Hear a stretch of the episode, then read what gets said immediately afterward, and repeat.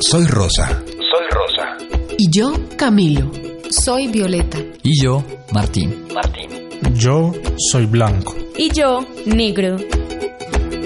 Diferentes pero iguales. Todos los gustos y todos los colores. Mujeres y géneros.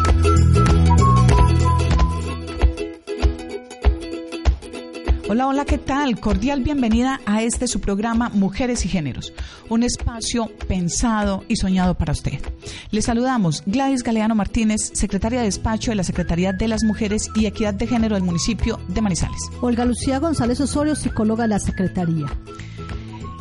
Olguita, ¿cómo le parece como siempre, como siempre, este programa, crean ustedes que todos los temas que tocamos en este programa son temas de cotidianidad en consulta, bien en los consultorios, bien en la secretaría, bien en la línea 123. Hoy me llegaba una señora y me decía, no, es que mi hijo, yo, yo, mi hijo es así, mi hijo es como, como, como bobo, mi hijo es como, como ahí. Y, y yo le pregunté de pronto, ¿y cómo es el trato suyo con el hijo?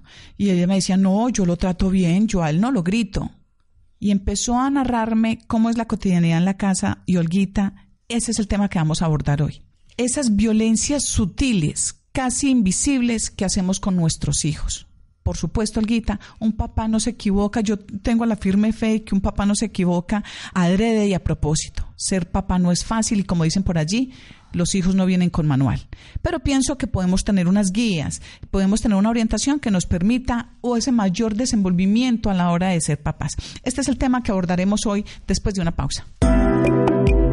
Ahora, en UMFM, hablamos de sexualidad. Escuche Sexo Oral con Magdalena Villegas de domingo a jueves a las 10 de la noche. Sexo Oral. Cinco minutos para la sexualidad y el placer. En UMFM, la emisora universitaria de Manizales. 101.2 FM.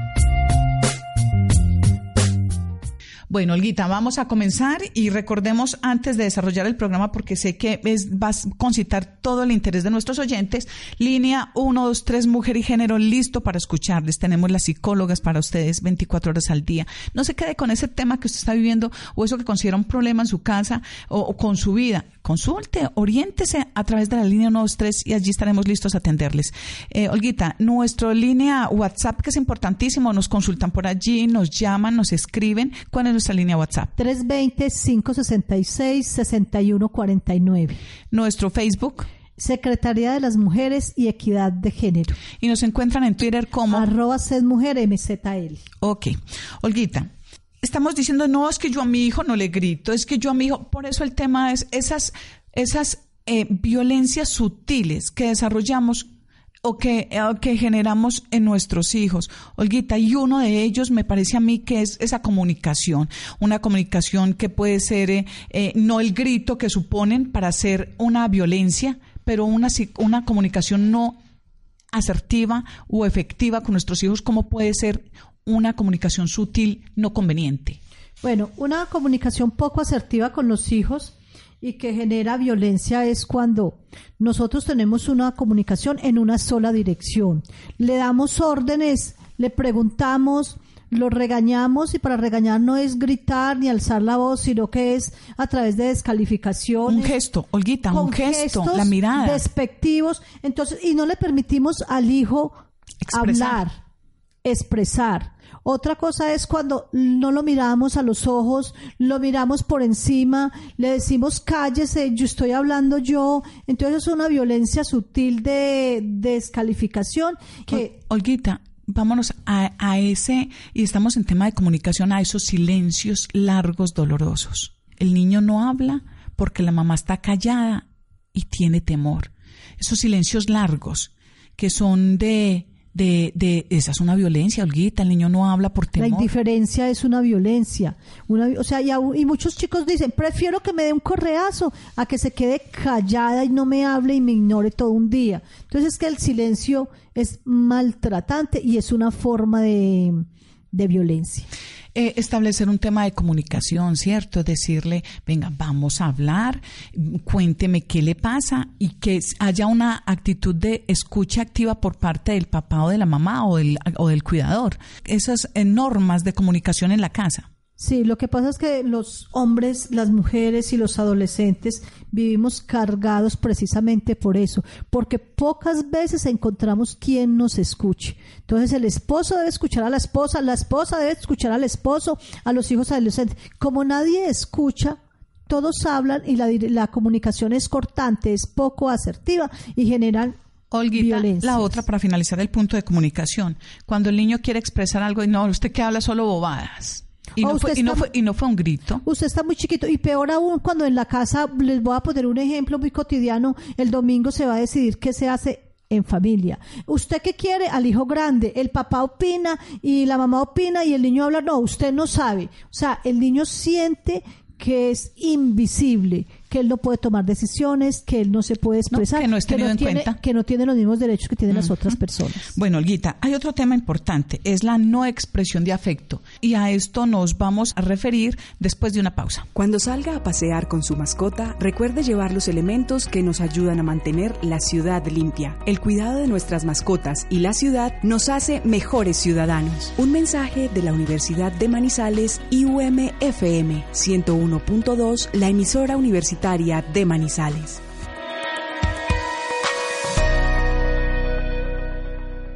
Eh, la no expresión de afecto. Y a esto no significa que yo tengo que estarle diciendo todo el día, todo el día lo amo, lo amo, lo amo, porque hay mamás que me dicen, venga, yo no nací en la cultura del te amo o de decirle que la quiero, pero hay formas de expresión de afecto donde uno, mi mamá, a mí personalmente, mamá y papá nunca me dijeron que me amaban, pero con sus gestos, sus actitudes todo el tiempo yo siento que se derretían por nosotros y yo no tengo esa carencia de que no me dijeron, hoy el abrazo, el tema que ellos nos daban era importante, pero esa no expresión de afecto, Olguita, ¿cómo es una violencia sutil con nuestros niños? Bueno, vamos a mirar. Las expresiones de afecto son necesarias. Las expresiones de afecto son de varias clases. Por ejemplo, hay un afecto que se da a través del contacto, del abrazo, del beso, del apretujón, bueno, eso. Otro afecto se da a través del reconocimiento de las habilidades y de logros. Te felicito, eres lo máximo, eres el hijo que yo soñé, mm, mejor dicho, con los piropos y con las palabras. Otro afecto es con mm, la expresión no verbal. ¿Cierto? Pero entonces yo sí quiero hacer como una pausa y decir, el afecto se debe dar en todos los momentos de la vida. Solamente con que me reconozcan mis logros o le reconozcan los logros al niño, se le está dando afecto. Y lo que no debe faltar en la casa es el amor. Y les voy a hacer como una diferencia. El afecto son todas las expresiones físicas, verbales y no verbales que hacemos de reconocimiento al otro. Pero el amor es el respeto a la persona, el respeto a la decisión, el respeto a la palabra y el respeto a el lugar que ocupa. Nosotros decimos, yo amo mucho a mi hijo, pero lo ama mucho, pero no le da la oportunidad de ser él, no le da la, la oportunidad de descubrirse. Sin embargo, en ocasiones se les da mucho afecto o poco afecto. Bueno, vámonos a un tema importante que es el desinterés. Es otra violencia sutil a la hora de las dinámicas en la familia y a la hora de la crianza de nuestros hijos. El desinterés en lo cotidiano. No me intereso por lo que no le pregunto cómo le fue en el colegio, cómo le fue en la escuela, no lo escucho el guita porque tendrá historias que contar, pero en- dentro de nuestra eh, día a día agotante, entonces dejamos de lado ese interés que es tan importante para nuestros niños. Bueno, yo le cuento aquí como una experiencia a nivel de consultorio mía. Generalmente cuando los papás tienen dificultades con el niño o el adolescente, yo les aplico un test. ¿Quién es el mejor amigo? ¿Quién es el mejor, el no mejor amigo? ¿Cómo se llama la profesora? ¿Cuál es la clase que más le gusta? ¿Cuál es el, refrigerio que más disfruta? Y se rajan. Y todos pierden el año. Pero Ay. son buenos, pero pues nos consideramos buenos padres, como decía Gladys ahorita, no es de forma consciente. Entonces, no conocemos a los hijos, no conocemos los gustos de los hijos. Eso es desinterés. Listo. No nos interesamos por conocer con quién está saliendo mi hijo. Venga, los amiguitos del colegio, invitarlos a la casa, a un algo, saber, conocer quiénes son. Ese, ese desinterés por nuestros, por, por los hijos, por los amigos de nuestros hijitos, eh, también es una violencia sutil. Y peor aún porque es que hay muchos hijos con papá y mamá que se sienten huérfanos. Es que yo quisiera que mi mamá fuera como la, la mamá de fulanito. Nos invita, nos da el alguito, nos dice que quiere, eh, o sea, nos atiende. Y mi mamá, yo le digo a mi mamá que si puedo llevar a mis amigos, no porque en la casa no hay nadie. Bueno, Olguita, y yo entiendo que haya una situación de carga emocional que tienen las mamás o los papás, ¿cierto? En la casa, y más si es una mamá, digamos, que eh, eh, está liderando eh, la casa. ese, y con esta carga que tiene ella todo el día, y pues ahí sí, Olguita, me vale decirlo, se descarga con los niños, ¿cierto? Puede no ser en gritos, pero puede ser con todas estas violencias sutiles que ya hemos narrado. Olguita, la comparación. Uy, no, qué duro es la comparación porque generalmente es un término descalificativo, es un término totalmente anulador. Es que su hermano sí tiende la cama, es que su hermano sí le va bien. Es que el hijo de la vecina, mire es que mire Juanito como sí ganó el año, es que mire, es que mire y es que mire. Somos felices comparando a los niños y estamos hiriendo la autoestima los papás. Y no hay necesidad de gritarlo, pero tengo niños que nos dicen, es que, o, o, adultos que recuerdan que la mamá le decía, no, mi mamá no me gritaba, me decía que yo tan tonto, que yo tan bobo, que yo decía que no pensaba, que me faltaba berraquera, que tenga, yo tenía nueve o diez años y me decía, es que usted parece que no, no tuviera eh, eh berraquera en las cosas que tiene que hacer, usted ya es un hombre. No, y a veces le dicen, no parece hermano de fulanito. Eh, Ave María, qué pesar de su papá, usted no parece hijo de él eh, estamos totalmente mm, anulando, aniquilando las habilidades, castrando emocionalmente al niño. Pero cuando el niño es tímido, es retraído en la escuela, volvemos. Usted parece que le da miedo hablarle a las personas.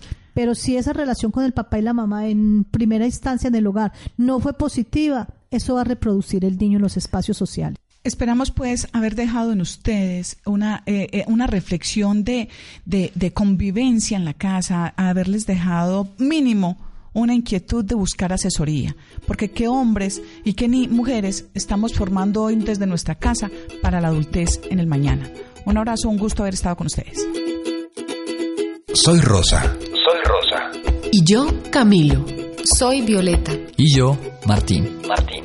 Yo soy Blanco. Y yo, negro. Diferentes pero iguales, todos los gustos y todos los colores, mujeres y géneros.